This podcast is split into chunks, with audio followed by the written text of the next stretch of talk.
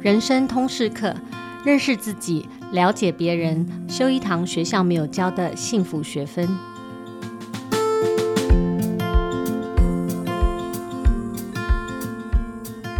各位听众，大家好，我是主持人齐瑜，也是亲子天下的创办人跟负责人。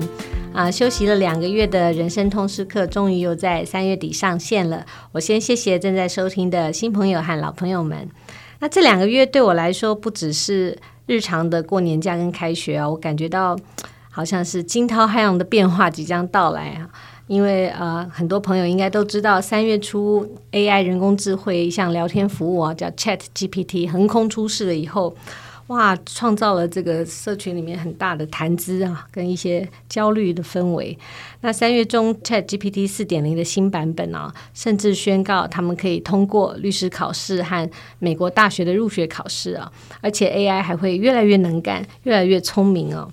那我正在。跟教育圈的同文层一起在焦虑这个所谓 AI 对教育所谓何来的冲击的时候，我就看到朋友们转传的一篇文章，也就是今天在现场的来宾华梵大学校长林聪义校长写的，他谈到关于这个学习意义感的觉醒啊，我觉得心有戚戚，然后也特别想请校长来分享他在大学的现场所看到的。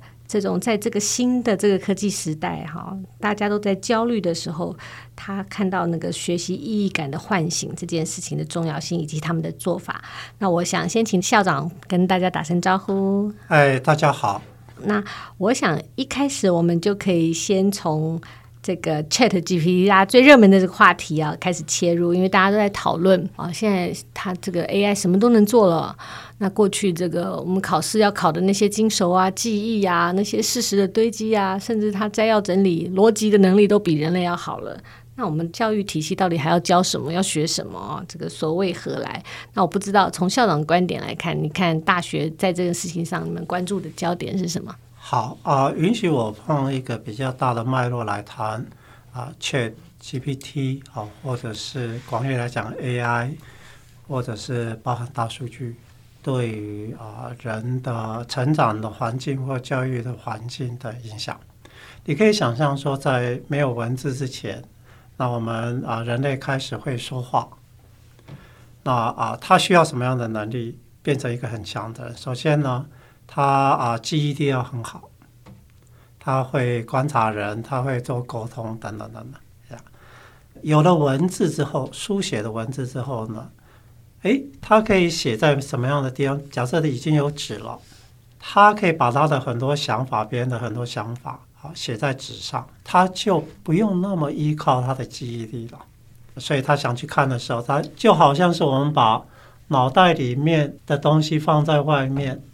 过去透过记忆来存取那些资料，现在呢是透过啊去查资料这么一件事情来做。你还记得吗？我们以前考试的时候有 open book 跟没有 open book。嗯，没有 open book 的时候，你还要什么去背嘛？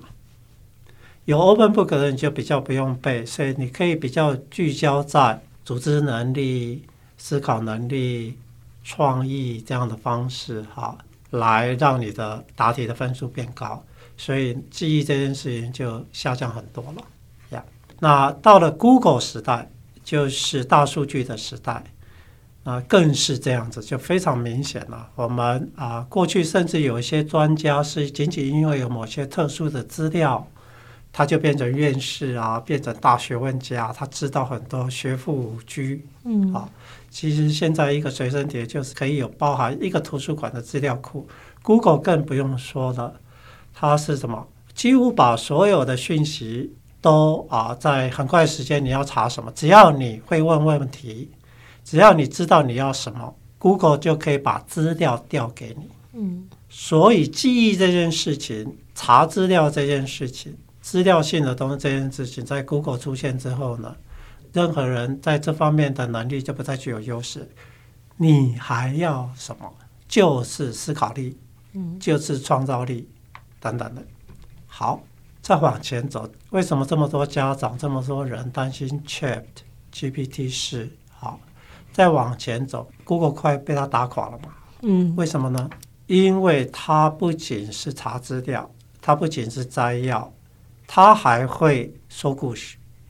说故事这件事情呢，等于是说他会去模拟对方，就是发问的人，他想要什么。所以就一个意思来讲，他知道你心里在想什么。他会说故事这件事情，好，其实你如果去看 ChatGPT 的左下角，这有一个叫 Dark 暗黑模式。嗯，你点进去有没有？因为那个 Dark Mode 是这样，大数据主要是收集人类的资料。那人类呢，有光明的一面，有黑暗的一面，好，嫉妒啊、恨啊、骂脏话啊，等等等等等等。其实大数据里面，如果你不点那一个的话，在前面其实很多是被筛掉。可是你开放的那一个 dark mode 的时候，哈，ChatGPT 呢，里面那个模拟的人就会非常像一个完整的人。嗯。然后他会观察你，他会开始去预设说你也是一个什么，不仅是有光明面，而且有黑暗面。比如说，假设他是你的虚拟女朋友，他就开始嫉妒啊、怀疑啊，问说：“那你昨天去哪里？你为什么没有再跟我打招呼？为什么前三天都有这么好，今天这么冷漠？等等等等等等的。”他就开始变一个人。换句话说，他会把人的比较完整的人的心理模式等等去模拟，他回答你这样。其实这个就是会说故事了啦，会创造故事了。好，所以他不仅会收集资料、分析资料、整理资料、重新架构一个啊论文。好，那他还会读你的心，他还会说故事，了解你的需求，了解你的需求。好，而且他做的比大部分人都好，他甚至比你还了解你。其实大数据有一个很重要的功能是，他比我们还自己还了解我们自己。理想上面是这样，我常举的一个案例是，他们仅仅是大数据，也不是什么 AI 啊。美国大商场发现了，男性呢，好，那个青年男性到中年男性去买啤酒，常常同时买尿布。嗯，绝大部分人是连他自己没有 aware 到。好，换句话说，大数据是 AI 是可以比你还了解你是谁的。那 OK，这么多这么多的能力出现之后。我们还要什么样子的能力呢？以前呢，大数据或者是 Google 的时候，我们还要什么思辨能力，对不对？嗯。好的，我觉得只有两个部分嘛。当然，可能到那一步还很远。那通常呢，现在状况我都很怀疑，啊，它很快都会发生。AI 是这样子，AI 严格说来也是一种统计啦。啊，它只是呢，把人类很大的数据库里面，然后统计出来一些模式。那这些模式呢，是我们人类自己都没有发现。可是毕竟呢，那个是人类的模式，仿佛它掌握了我们的潜意识里面的。啊，所以有一个笑话是：现在不是说我们想买东西用，就是快递嘛，对不对？赶快送了两个小时就快递送来。它事实上，AI 可以比你知道你想要什么。所以你还没想到的时候，他已经把你想要的东西放在你手上了，好，有可能是这样。可是毕竟是你想要的，只是你还没有 aware。所以未来哈，AI 可以几乎做所有的事情，但是呢，它还是人类从古到现在为止，它的那些行为模式，无论自知或不自知，只有一类人是超过 AI 的，可是非常少，那就是天才。那些呢，就是真正能够创新、革命性创新的的人呀。所以只有少部分的人呢是没有办法被 AI 取代的。那那一些人呢是会灌进新的资料给 AI。我再讲一遍，AI 呢，你只要是在旧的资料里面、旧的模式里面，它一定做得比你好。好，所以它不需要你了。你如果是一成不变，你人就是旧的模式的，像我们绝大部分的人。所以极少部分、极少部分的艺术家啊，那么啊，科学家啊、哲学家啊等等等等的，非常优秀的，这是一种人。好，就是我们还能做什么？你是第一个，就是你就非得要非常的尖端。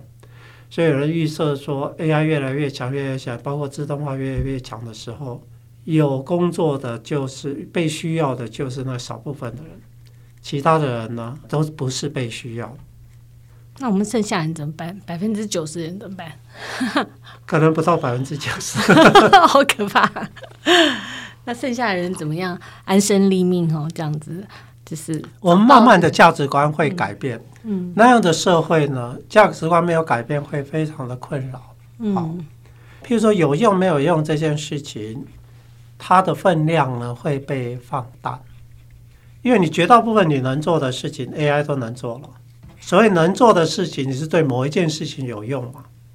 当一个社会里面有用没有用这个概念被放弃的时候，我们还在做什么？我小朋友虽然是念 CS 的，可是他很喜欢哲学，所以他以前会常跟我讨论哲学文章。他有一门课呢，有一篇文章叫做 “Can you make a computer feel pain？”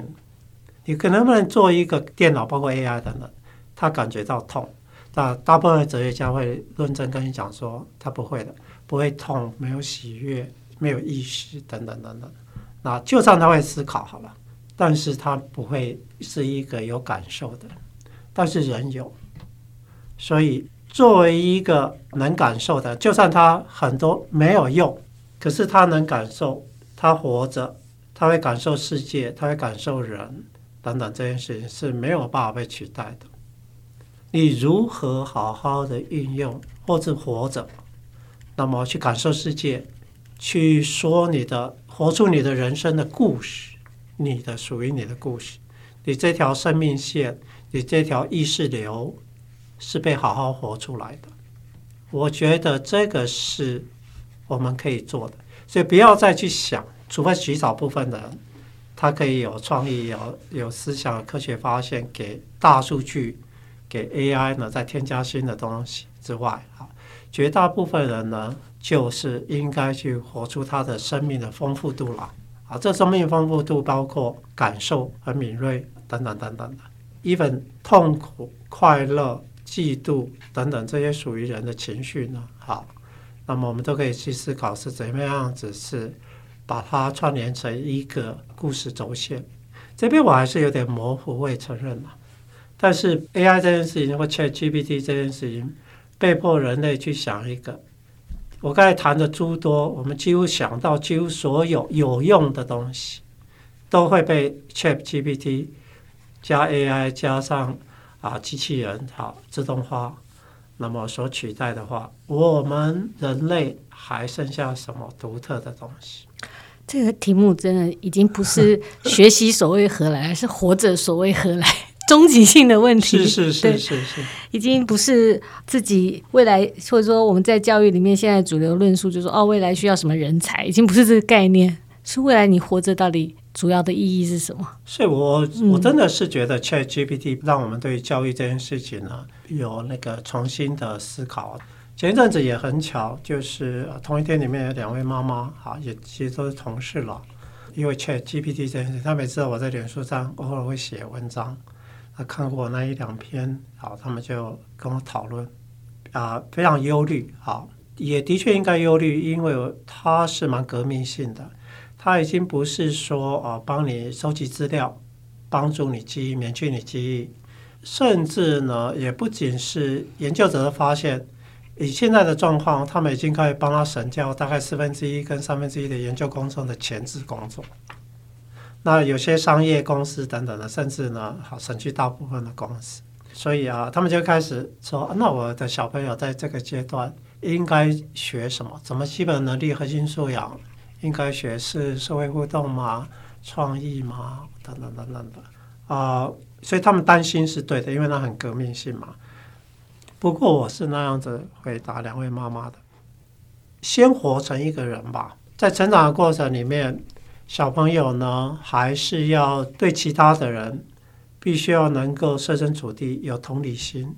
他必须要能够读心的，他必须要知道别人要什么，在什么环境下面，他这样子做的话，别人在有什么样的反应，在什么情况下，我不一定要回应别人的想法等等的。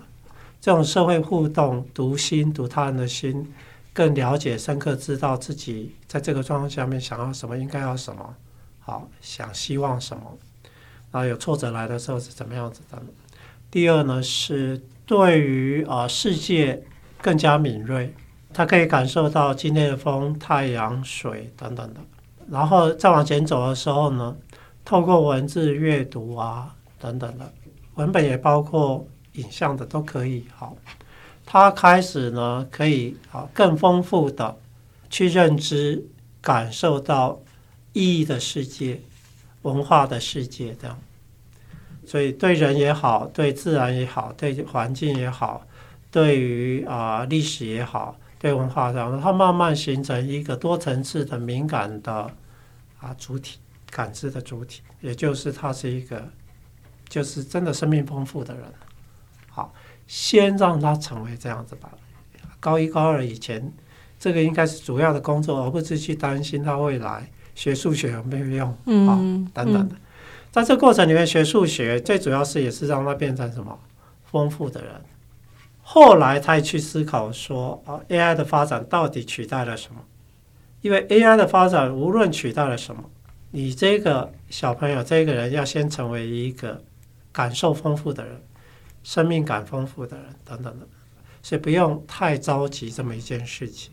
我是觉得面对 AI 这件事情，首先特别是在 K 到十二，不用太担心这么一件事情。其实校长刚一开始听校长论述的时候，你会觉得很恐惧哈，觉得说，哎，那只剩下百分之五十的人以后是有用处的，大部分人都要经历一个无用的人生。可是后来校长也给我们一个很明确解脱的方向，就是说在。这样的大氛围下，怎么样好好的活着，活成一个生命丰富的人，才是我们在也许在基础教育里面很重要的一个，作为一个人活成一个好好的人的样子的一个基础，才是教育主要的核心。其实你有没有发现一件事情，在日本，现在台湾慢慢也这样子，有很多年轻人叫躺平嘛，嗯，简居嘛，对，好，那个状况是越来越严重的，嗯。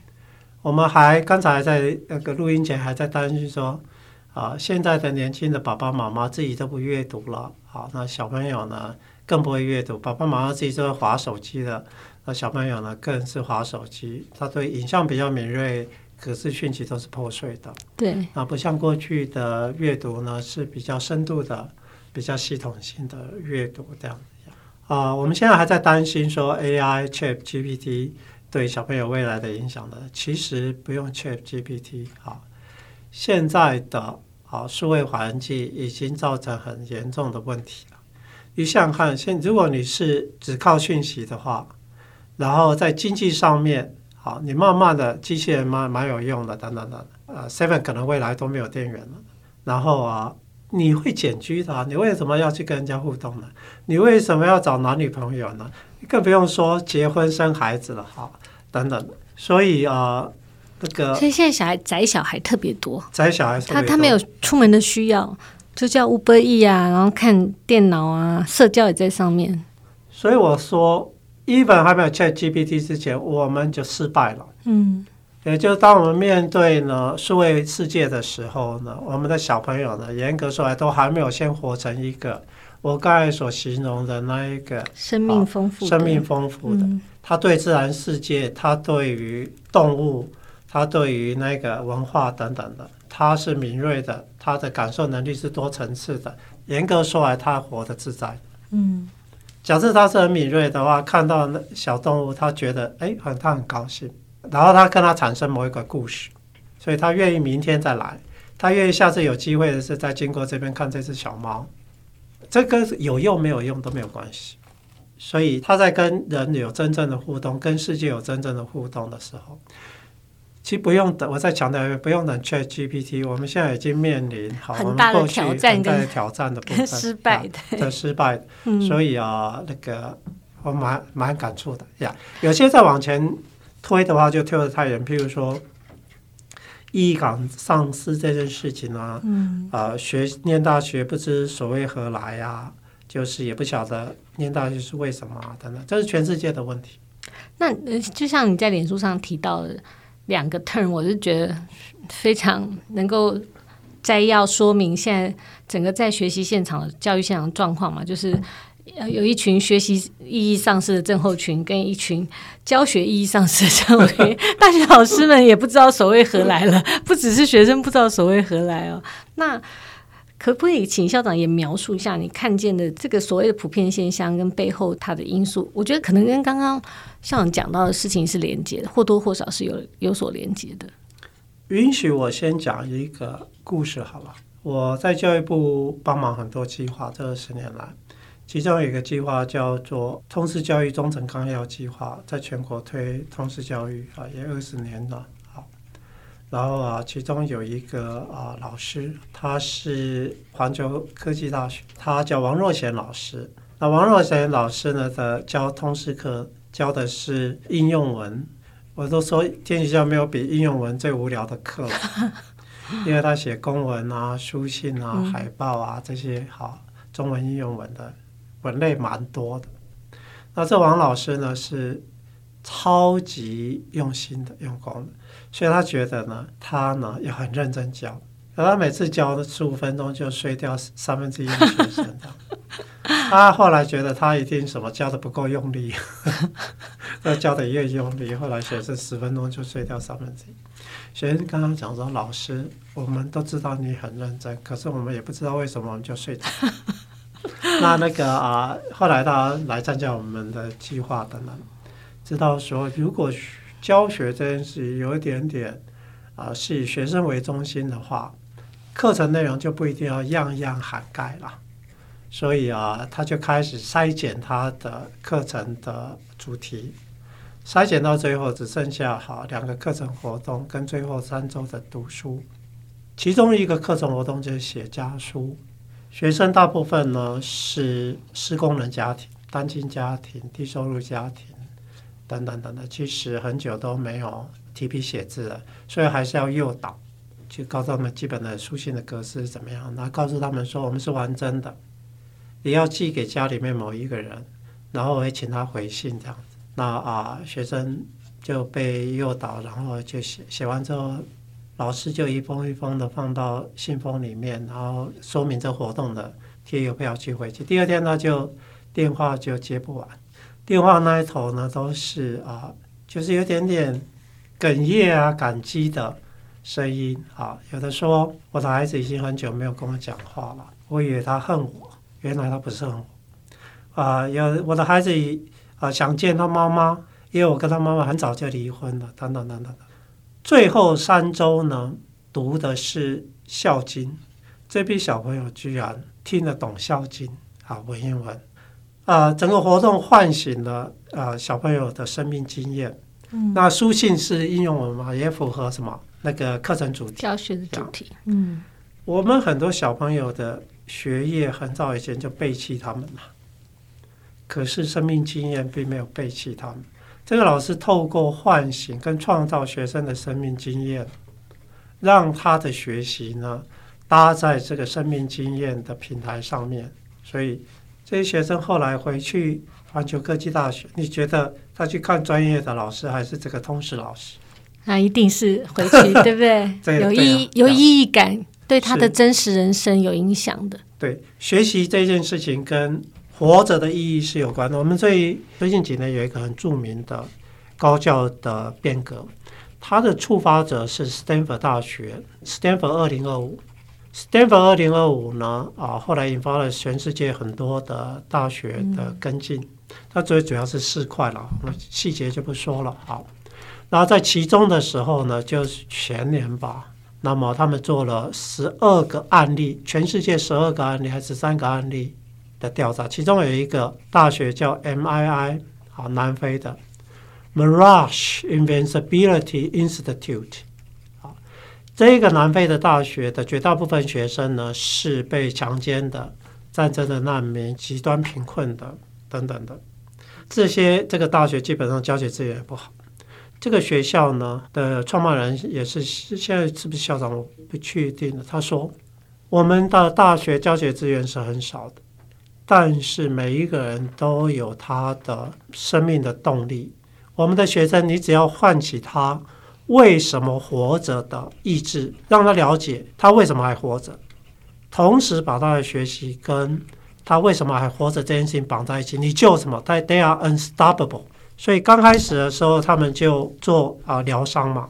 好无论是静坐啊好那个 mindfulness 好那个叫迈佛正念，正念，那那个等等的训练，好，当大一的时候，或者是他们真的被疗伤之后呢，好，知道生命意义跟学习绑在一起的时候，其实就算学习资源少，他们自己会去找学习资源，啊，很多学生这个学校毕业学生，的担任南非的，比如说银行的主管嘛，等等的，好，现在成效非常好。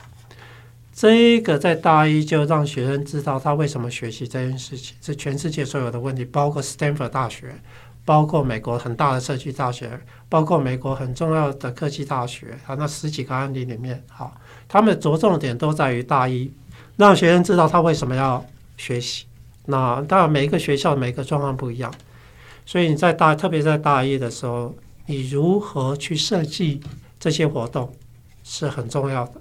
这个也跟华梵接下来要推，我看您写到那个生命设计方案是很有相关的。是是，是，是，有一部分是像啊那个，因为华梵大学毕竟它有一点点创办人是佛教的，那也也不一定是跟佛教相关。但是我刚才讲的 mindfulness，嗯呀，我们有师资，我们有很多场域，学生呢那个愿意去的话，我们就可以让他透过静坐也好。那个 mindfulness 也好，反思也好，等等的，让他更了解自己。那这个这个设计方案，也许请校长这是一部分，对，从头帮我们讲一下说。说，那你刚刚一直讲说，呃，其实当学生知道所谓何来，我为什么要在这里，我要追寻什么的时候，他的整个学业表现啊，学习的动机就会很强嘛。那在您的设计里面，这个事情怎么做？在华梵怎么做？这个其实其实不容易做的，好，嗯。但是啊，那个我们我自己也觉得，我们不应该太预设说，那个学生的学习目的一定要是啊非常高贵的，他也可以非常世俗的，他也是想赚大钱，嗯，其实都可以的。好，哪一种都没有关系，只要你知道你要做什么，你为什么要来大学就可以了。好，我们小时候到高中的时候，我们常常不知道自己未来要什么。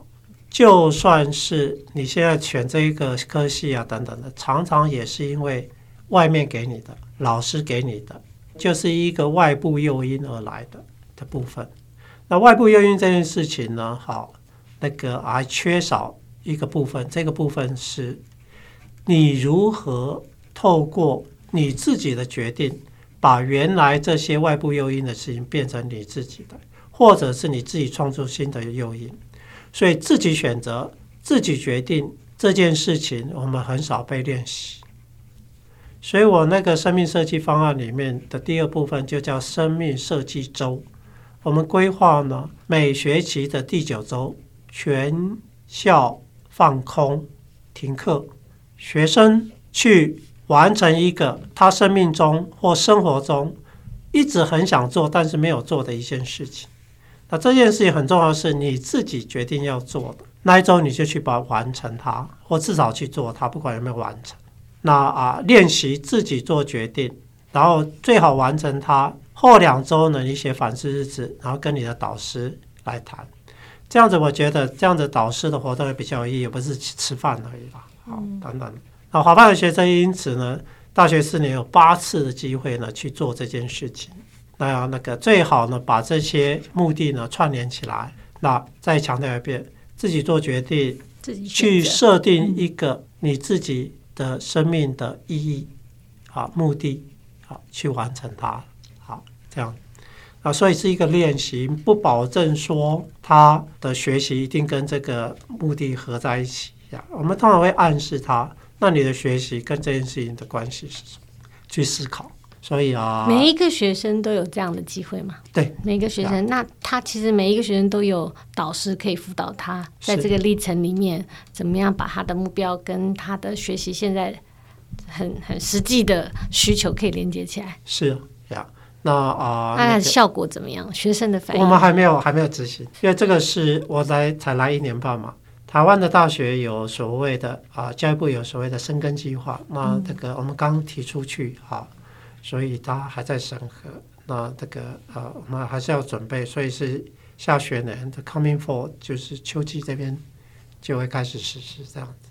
同学们刚开始或许也不知道自己要什么，可不知道自己要什么，其实嘛也蛮正常的。嗯，有时候人生的目的是偶然的，遭遇是偶然的，有些目的呢是你先设之后你去追求，然后它变成珍贵的。所以我常常讲说。是 value 价值这件事情或目的这件事情呢，一个是 object dependent，意思就是说，你先把那个目标、人生目标呢，因为它是重要的，因为它指导你的行动嘛，所以你要一定要去弄清楚哪一些目标是值得追求的。可是有时候呢，我们大概也不知道什么目标是值得追求，而是你先去找一个还可以的目标，然后呢，花你一辈子或花很长时间去完善那个目标。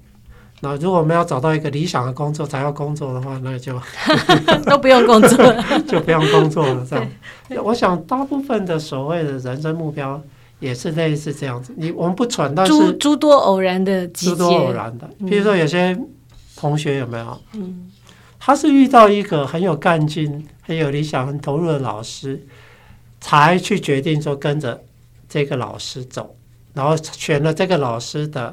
所指导的方向，或者老师自己走的方向来，所以人是很偶然的，也不用太强迫孩子，他一定要有一个很清晰的目的。好，这个不必要。第二呢，是也不用太要求孩子，这是我女儿说的，什么自我认识，我这我二十几岁，我也不晓得自我认识我是谁呀、啊，等等的。好，那有时候呢，就是为了赚钱嘛。有时候只是为了符合社会期待嘛，嗯，有时候只为了等等等等的，不一定是因为自己怎么样怎么样来的。只要你清楚知道说这个是社会期待，我觉得那我太太讲的也很好。我太太我们有这样的对话，其实就是你要能够有能力去 picture 你自己属于你自己美好的未来的人生大概是什么样子，倒退回来做。那同时呢，也人生也是可以转轨的嘛。所以也不用太把自己逼的说啊，一定要有一个啊路线图，自己了解自己等等的。所以我这种只有我这种哲学家才会讲说，哎，你要了解自己。不一定每个人都有这个机会去这样的了解自己，或者是有这样的需要。是是是，是，有有的时候就是各种机会跟各种偶然，然后你只要有一个好的你自己满足的 lifestyle，你可以往前走。对对对。那。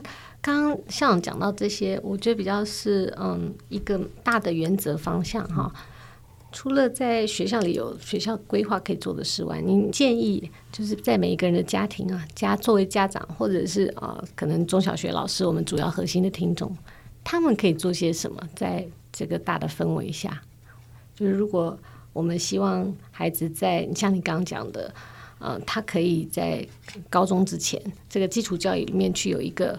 生命的丰富度跟感受度，那作为家长可以做哪些事情，或作为老师可以做哪些事情？真的，我到达中小学的时候，我就会变得非常的传统。我的意思是，游戏、唱歌啊，那么啊，在操场上跟同学们互动啊，所以啊，美术啊、艺术啊、音乐啊这些好，然后呢，同学们有机会呢做一些小的实验，跟自然啊等等的。啊，数学还是要学的，语言还是要学的，多多听故事啊，等等的。好，那啊，那些记忆的东西都不是太重要。那啊，写字要写的端正也不是太重要。可是会说故事，多看书，好，等等的，这个都是非常传统的概念。我甚至觉得一零八课纲里面，如果啊强调了所谓的自主学习这样的事情，都是都是有点远了。像我在大学里面也推自主学习。但有些学生是非常适合自主学习，我都怀疑真的能够自主学习的，在大学端啊，现在应该是他们一零八课刚进来是现在是大一嘛，还是大、嗯、好大一？以清华为例，清华、交大、成大等等的，我们看这些有在做不分系或自主学习的，我想大学生十分之一。啊，可以做自主学习，大部分还是没有办法做自主学习。所以自主学习对于学培养学生啊，那么在 K-12 的阶段的话，我觉得真的不是太重点。我们看到很多亮点，但是那是只是少数的呀。嗯、所以我还是觉得那个传统的学科活动啊等等的是重要的。最近我们亲子天下在三月号的时候做了一个 cover story，那我们呃。跟着就是呃，美国的有一个系统叫 High Tech High，去看他们怎么做呃，project based 的 learning 就是专题式的学习。那我自己特别有感的是说，就像刚刚校长前面一直提到的，就是说如果在基础教育里面有更多机会，所谓专题式的学习，就像刚刚你讲的通识课老师的家书的概念，就是如果我可以把学习的这些啊、呃、知识，或者是他可以用出来，哈，用在。呃，他真实生活里面可以遇到的情境，他感觉到困难，或者他感觉到的这种好奇，由那个为出发点去截取他这个学习的脉络，或者是在这个专题里面，他们可以感觉到这个学习与我就是是是有关联性的，切有切有切身关联性的，对。然后在真实生活里面的学习，我就觉得对孩子们来说。这个学习带来的丰富度，就像刚刚像讲的、那个，我我我我完全赞成哈，就是讲说啊，嗯、无论是 action learning、project learning、problem based learning，这些能够啊具有整合性的，不仅是他的技能知识，同时把他的经验做整合的话，那这种的学习呢是非常好的，呀，我也是大力推的呀。那个刚才主持人在闲聊的时候就提到了，ChatGPT 这件事情，我觉得你问的如果是笨问题的话，他通常给你答案也是很笨的。嗯，所以我们啊，ChatGPT 逃不掉，AI 逃不掉，那么会问问题这个能力呢，在未来十年的教育里面，啊是非常重要的。这关键的能力，关键的能力问问题。嗯、第二呢，是你怎么样把 ChatGPT 当做工具。这件事情也是需要学习的，呀。虽然长远而言，会问问题这件事情呢，也可能被 ChatGPT 取掉。但是啊，那个在未来十年，嗯、我觉得这个还是一个核心的能力。嗯。那那个我们的小朋友很不会问问题。对。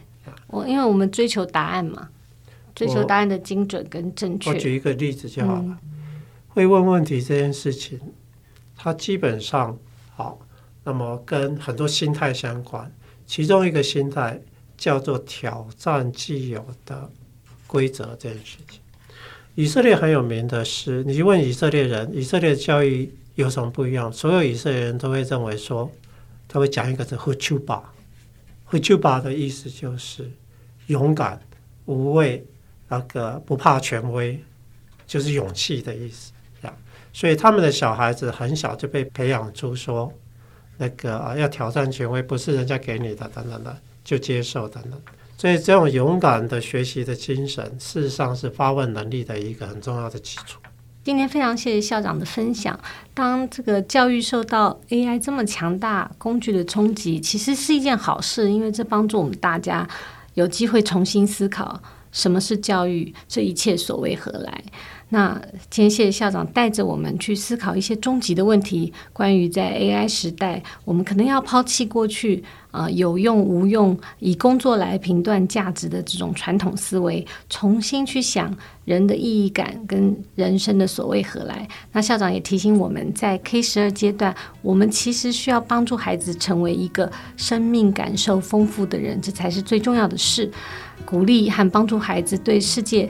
持续的保持好奇，啊拥有勇敢无畏的这种探索精神，然后学会问问题的能力，以及运用 AI 把 AI 当成工具的能力，让技术成为人的增强而非取代，这些都是我们教育工作者和家长眼前当下可以做的事。今天非常谢谢校长的分享，谢谢。那亲子天下 Podcast 的周一到周六谈教育聊生活，欢迎大家订阅收听，也欢迎大家在许愿池留言分享你的心得，给我们优化改善的建议。我们下次空中再见哦，拜拜，拜拜。